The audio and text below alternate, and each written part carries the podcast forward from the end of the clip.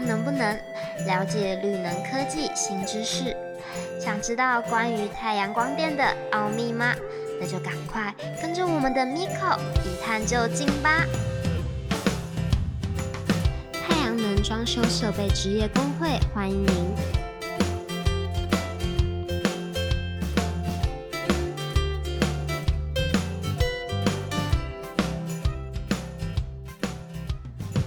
收听《太阳能不能》，我是主持人 Miko，我是阿忠理事长。理事长好，呃，我们上一集哦，跟大家一起来分享，就是绿能的领头羊德国，因为气候的关系哈，目标落后，所以呢，呃，就实施了气象的优先措施。那理事长，我们今天要跟大家聊什么呢？我们这一集要跟大家聊从二零五零。金陵碳排哈来看台湾产业如何碳极？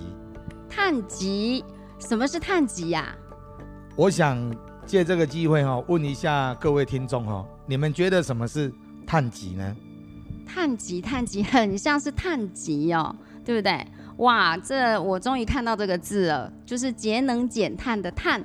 吉祥的吉，果然是哦。以后啊，我们这个碳权真的是称斤论两哦，真的是哦，这个要非常非常的重视它哈。那我们今天呢，既然要来聊这个话题呢，我们今天呃要专访的这一位人物是谁呢？今天我们要专访的这一位人物哈，是我心目中哈的侠客哈。怎么说呢？他在绿能参与跟环境永续投入了很大的心力。尤其在教育推动的付出哈，更不在话下。哇，听你这么介绍，好想要赶快认识这一号人物哦！究竟是谁呢？是我们银正裕顺公司研发部的部经理冯雅聪冯经理。冯经理好。啊，大家好，主持人 Miko 以及阿忠理事长以及各位线上关心绿能的朋友，大家好。我是银正裕顺电子股份有限公司的产品经理冯亚聪。那今天很荣幸受啊 Miko 以及阿忠理事长的邀约，来啊参加太阳能不能的一个专访。那跟各位来聊一聊有关于绿能以及储能相关的产品的运用。对，今天很荣幸哦，可以邀请到我们冯经理哦，这这方面的专家来跟我们聊这个话题是最适当的，对不对？请我们冯经理呢，呃，先简介一下呃公司的部分，还有他个人的部分。是啊，首先呢，我要先啊回顾一下，就是说我参与这个太阳光电啊这个历史。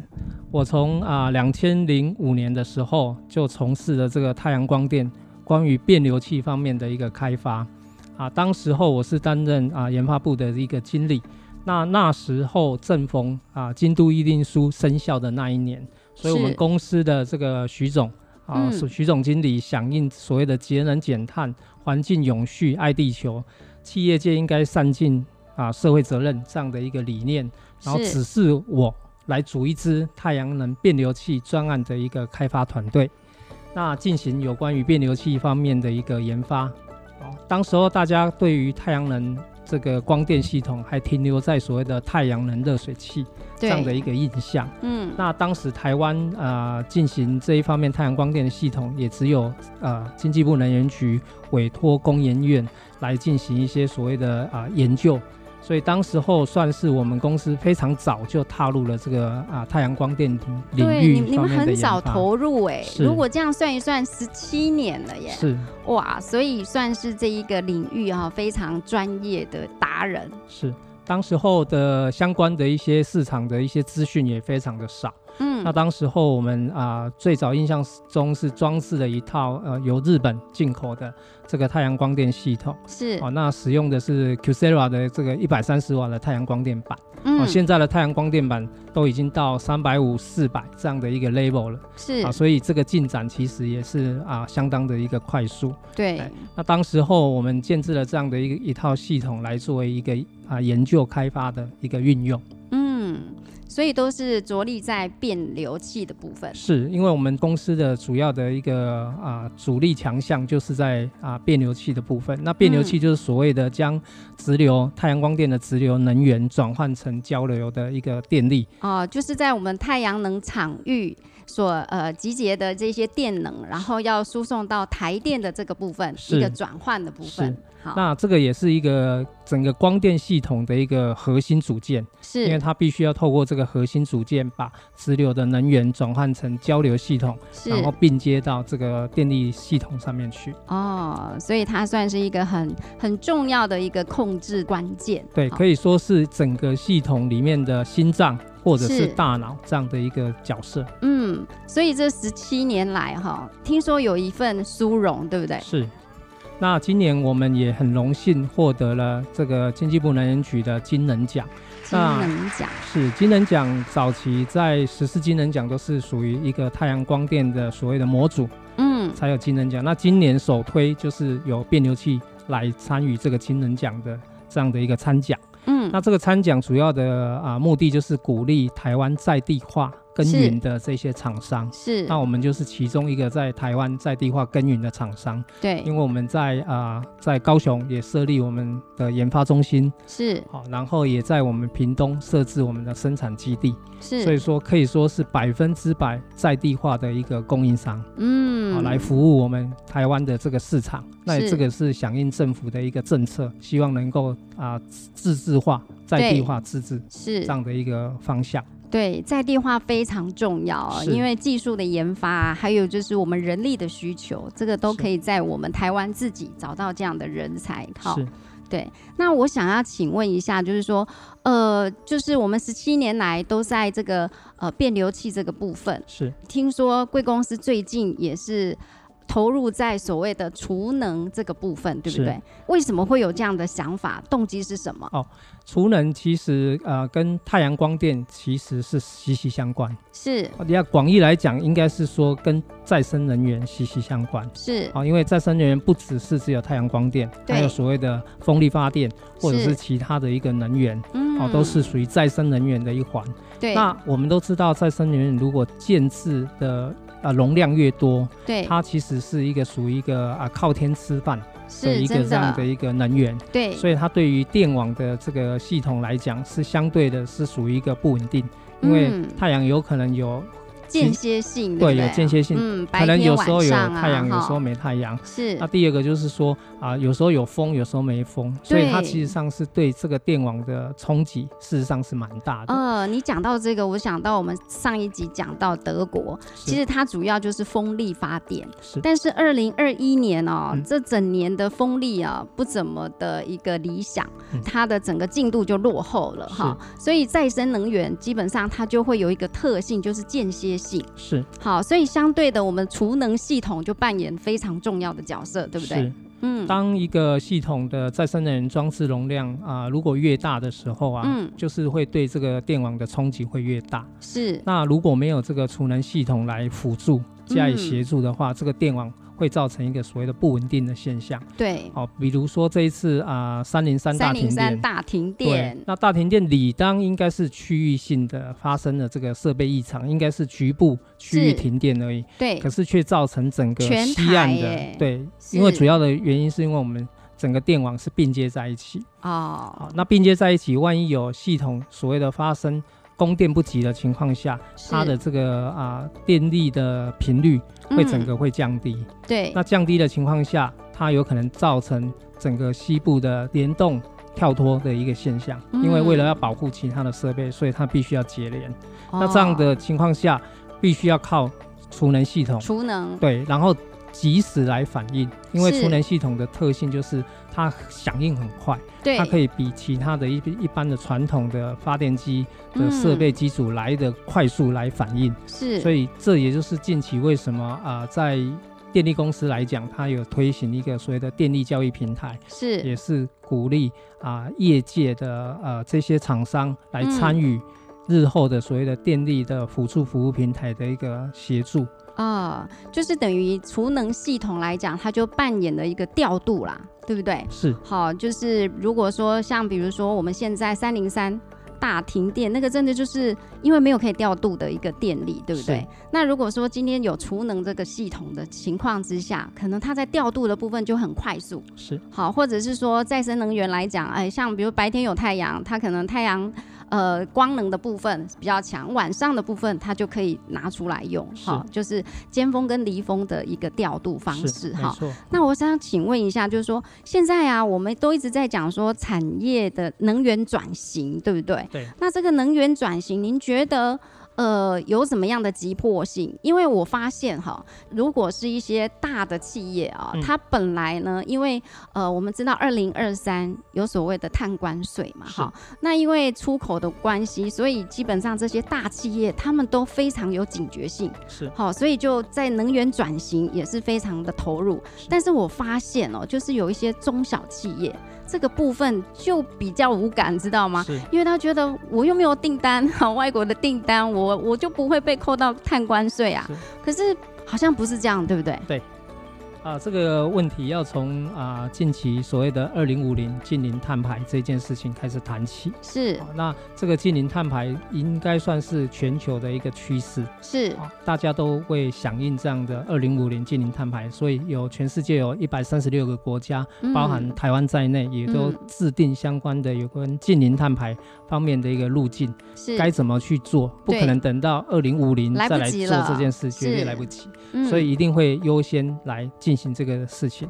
那企业界也是如如此，嗯。哦，包含企业界自主去响应 R 一百，对。哦，所谓的 R 一百就是百分之百来使用再生能源去生产它的产品，是。例如啊啊、世界各国的大厂像 Apple，对。它本身就宣示二零三零年要来啊、使用百分之百的绿能来生产它的所谓的产品。是那同时，它也会要求它的供应商，对哦，例如台积电。或者是红海等这些大型企业来进行所谓的啊百分之百使用绿电的这样的一个宣示。是那相对的，台积电也好，或者是红海这些大的公司也好，也会要求它下游的供应商。厂商是对不对？所以不管是大大小小的厂商，都会、嗯其实会被这些呃供应链所要求到。哦，这个是属于啊、再生能源的供应链自主要求的部分。对，那刚刚提到啊、有关于碳关税的部分，这个是是在啊、像欧洲或者是美国或者是日本对。哦，他们即将在二零二四年到二零二六年这一段期间来执行所谓的碳关税对。啊，也就是因为二零五零近零碳排的因素，所以对它会要求所谓的能源耗能的大厂，对，例如啊、化肥啦，或者是电力啦，嗯。或者是铝业啦，或者钢铁啦，哦等等这些水泥啊，哦这些五大产业高耗能的产业要进行所谓的碳关税，对，也就是日后这些啊厂商销售到欧洲或者美国、日本这些国家就会被课征高额的碳关税。是。好，所以现阶段我们其实呃已经没有多少时间可以去应应了，因为即将即将就要面临这样的一个问题。嗯是，我们知道有了碳关税之后，成本自然就是提升嘛，哈。所以呢，我觉得有时候我们会觉得说，哎，我没有订单从国外来啊，可是没有想到说自己的订单其实就是应该说上中下游是的这些供应链都会有受影响。是哈，要提早做啦，要否则哈，等到没有订单的时候才发现已经来不及了，对不对？哈，所以只要是想要有订单、有竞争力，嗯哈，这个能源转型是绝对。不能够忽视它的哈。那我想要请问一下我们冯经理啊，就台湾目前能源转型它的现况是如何？台湾目前啊，就是因为我们都知道台湾是一个缺乏资源的一个国家，是。哦、我们百分之九十八的这个能源其实是仰赖进口。对，那这些能源呢、绝大部分也都是属于石化石燃料嗯。这样的一个、一个主要能源，是，那会加重所谓的温室气体的这个减量的一个压力。对。那，电力消耗却占整个百分之五十五是工业用电占走，嗯，所以发电量百分之八十使用化石燃料的情况下，好，我们要怎么样去啊想方设法来对。减低对化石燃料的这个依赖？嗯，所以我们国家有一个所谓的政策，哦，从两千零九年所谓的再生能源的发展条例开始，是，哦，就大量的来鼓励使用绿能。那这其中绿能的部分就是所谓的太阳光电跟所谓的离岸风电，是。因为这是属于最成熟、最有啊、商业效益的一个、嗯。一个发电的一个设备。了解，嗯，然后两千二零一九年的时候，我们在修订了这个所谓的再生能源发展条例的一个修订，哦，优先并网，还有所谓的调度再生能源，嗯以及制定的所谓的用户用电大户条款。是好这些未来啊。调整我们未来的这个所谓的能源使用的这个结构，比如说我们的啊、以再生能源啊，或者是天然气为主的主要的这个发电结构。是好，在两千零五年，我们希望能够达到所谓的二十三十五十这样的比例，就是对。百分之二十是使用再生能源，是。哦，那百分之三十是属于啊燃煤，百分之五十是属于燃气，燃气对，然后将核能哎不让它延役，也嗯。终止合适的这个啊继续运转，是。好是所以说，我们现在能源转型这个部分啊，哈，其实应该就是这么说，就是我们现在目前来讲哦，如果要在二零五零年达到近零碳排哦，是其实我们的脚步真的要快，对不对是？因为现在来讲，我们的灰电的一个使用量还是很大哎。是好，目前百分之八十六都是灰电哎。是所以要赶快这个呃加强我们的能源转型啊、是那我想要请问一下，就是我们现在储能的产业，它的技术现在目前发展的状况是怎么样？好。啊，储能产业的技术目前哦，在台湾的部分呢、哦，啊，以啊储能的系统整个系统来讲，最嗯关键的还是所谓的电池。电池。电池，是。那电池的产业的部分，在台湾有一些啊供应商投入去研发，是。好，从电池芯以及到电池的所谓的配克嗯。哦模组这一类的电池，嗯。好，那有一些大厂已经陆陆续续开始投入研发，对，但是我们另外一个区块就是所谓的供应链，是。它的供应链是呃会比较完整。哦，因为我嗯。们传统的这个电池的这些原物料的供应链，事实上是很多是从化学、化石材料来，然后来提炼制造，嗯所以我们嗯。在台湾有化石的这个产业的一个基础。对。好、所以第一个阶段就是我们在电池的供应链上面有嗯关于这个电池供应链是由这些啊，不，比如说是啊中钢、台塑等等的这些供应商，好、嗯。可以来供应这些原物料。嗯。啊，那第二个产业是有关于电动车，哦电动车。对，因为未嗯。来、台湾也好，或世界各国也好，未来都是运具都是会全面电动化，是。好，不管是电动机车或者是电动汽车等等，嗯。或者电动巴士，整个都会走向电动化的一个这样的一个方向。是。哦，那电动化的相关的产业也很多。嗯哦，比如说里面有啊电电控的马达，是。或者是它的电控系统，是。或者是啊充电桩，对。哦等等的这一些啊供应链都可以参与在其中。嗯。哦，那第三个就是所谓的啊大型的储能系统，对。哦，这个也是储能产业的一环。是。哦，那大型的储能系统里面包含所谓的转换器 PCS，嗯。还有包含它的锂电池，对。啊、还有包含它所谓的整个系统整合的部分，也是嗯。算其中的一环。是。啊、这一些呃产业，还有第四个就是所谓的将来很多的所谓的太一电池。对。哦、因为不管储能系统也好，或者嗯。是这个啊、电动车也好，将来嗯会有很多淘汰下来的太一电池。是那这些太一电池其实事实上还可以再二次利用，或者是再生利用。嗯好、所以将来这些太一电池下来的电池，我们可以拿来做电子型的储能系统。嗯好、这样子整个成本也可以降低下来。是好、所以这一些相关的技术产业都是我们啊未来这几年需要去再精进的一些地方。嗯，所以刚刚讲到一个话题，我非常有兴趣，那就是是电动车是。好，现在我们现在买车的时候，就是油电啊，哈，有油电双混或者是充电的问题哈，所以还没有办法，就是大家对于这个部分呃很便利哈。但是我相信科技啊慢慢的进步的情况之下，电动车是未来一定的趋势是哈。那我想请问一下，就是我们现在啊，储能产业啊，对于人才的需求部分，嗯嗯，哎，有怎么样的一个人力的需求？是刚我们介绍的那几个啊供应链对，哦，都是我们人力需求的一个来源。嗯，哦，包含储能系统，嗯。包含电动车，是。包含啊、呃日后的呃循环经济，就是电池、太一电池资源再回收。是。哦，这这几个面向都是未来人力需求的一个很大量的来源，因为这一些都围绕在跟碳有关联。对。好、所以为什么主题是碳极？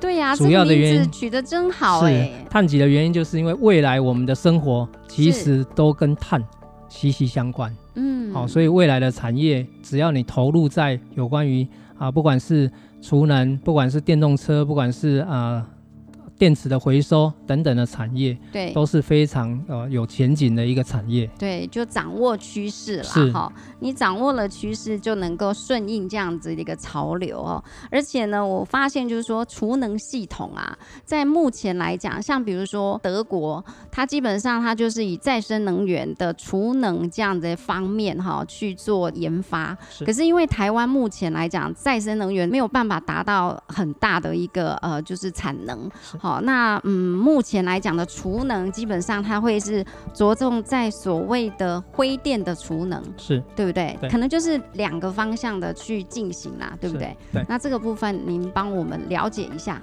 呃、就是说呃。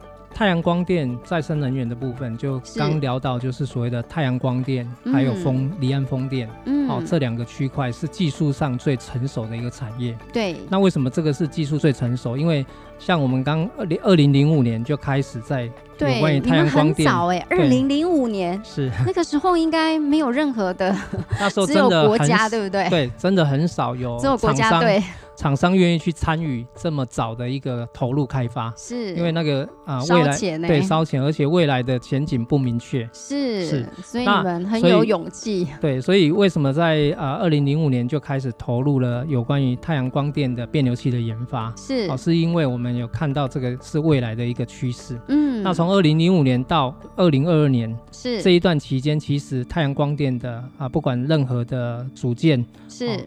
模组也好，哦嗯，功率密度不断的提升，哦，嗯，然后再来变流器它的啊转换效能，或者是它的这个整体的单位的功率也不断的提升，嗯哼，哦，还有单位造价也不断的下降，是。哦，整个单位造价从啊，我记得印象最深刻就是早期我们开发的这个五 k 瓦系统，当时候我就运用这五 k 瓦的系统装置在我的住家是。哦这样的一个屋顶上面，这样的一个系统造价当时是啊一 k 瓦三十万，一 k 瓦三十万，是。果然是乏人问津啊！这么高的价格对哈，，当时候会去装的真的是寥寥可数，对。啊，因为费用太高了。嗯啊那在这几年近期的演进之下，它可以达到一个商用化商的的模对式商用化的模式，就是因为它的单位造价一直不断的在降低。降低了，对，现在已经低于发电成本的对台电的发电成本都会比再生能源来的贵。嗯，那这样的情况下就会越来越普及。对好，所以我们未来的这个绿电的这个响应的政策，未来可以说是供不应求。嗯好，因为我们利用这样的成熟性的技术，在对二零二零到二零三零这一段期间，嗯。就会大量的来部件这样的太阳光电系统，在不管是台湾也好，不管是全世界也好，对。都是运用这样成熟性的技术来啊、产生这样的绿电。是好所以最稳定的啦，是，所以未来的这个灰电的部分就会逐步的降低。嗯啊，现在最被诟病的就是说，哎，你储能系统还是使用所谓的啊燃煤啊，或者是燃气，是然后来补充你这个电力。是那未来再生能源占比会逐渐的提升，是哎所以每年，比如说二零二五，我们的政策目标虽然是二十吉瓦的太阳光电，可是每年二零二五到二零三六，每年嗯还是会以两 g 逐瓦的一个这这个太阳光电的建制容量逐步的提升。嗯，所以不会说到二零二五年太阳光电就消失了，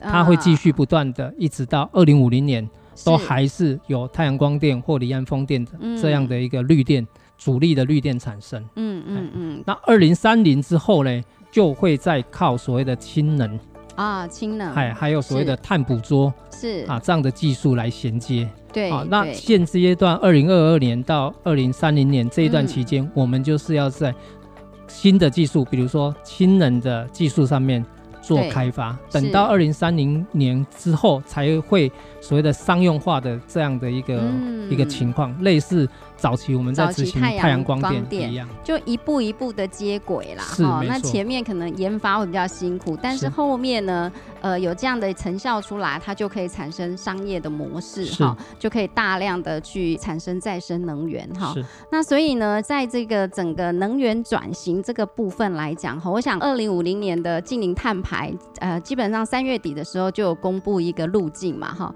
就是一步一脚印的进步当中哈。是，那我们今天哈，哎，非常感谢我们冯经理，谢谢。哎，接受我们的专访哦。那我们也希望呢，大家能够掌握二零五零年近零碳排的这个趋势呢，真正提升自己的竞争力哦，嗯能够真正达到碳级的目标哈，是碳级哈，这个是真的是很重要的一个议题哈。那呢，呃，我们今天的专访呢就到这边，我们谢谢我们的冯经理，谢谢谢谢大家。是谢谢阿忠理事长。谢谢大大家。